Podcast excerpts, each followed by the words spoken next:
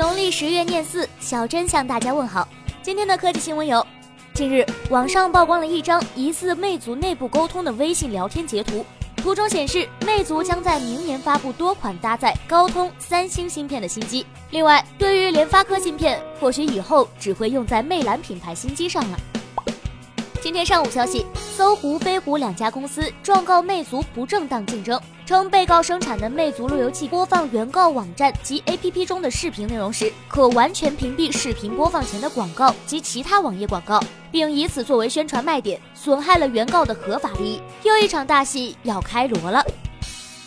外媒曝光了三星 Galaxy A 八加的相关信息，配备六寸分辨率二二二零乘幺零八零的 AMOLED 屏，搭载 Exynos 七八八五处理器，六加六十四 GB 内存组合，前置一千六百万加八百万双摄，后置一千六百万像素镜头，电池三千五百毫安时，IP 六八级别防尘防水。看来 A 八加的发布会公布个价格就可以结束了。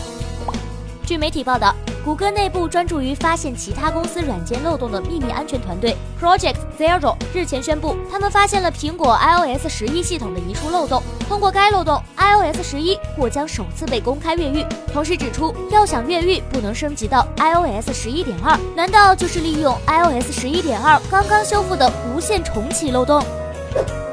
彭博社报道，乔纳森·艾维现在已经重新回到苹果设计团队担任管理职位。两年前，由于需要参与 Apple Park 工程建设，他将此团队交由他人管理。希望下一代 iPhone，乔纳森能带给我们更多惊喜。不仅有灵魂人物回归，苹果的屏下指纹识别专利也获批了。苹果设计的屏下指纹识别方案，识别面积覆盖整块显示屏，手指触碰到屏幕即可解锁。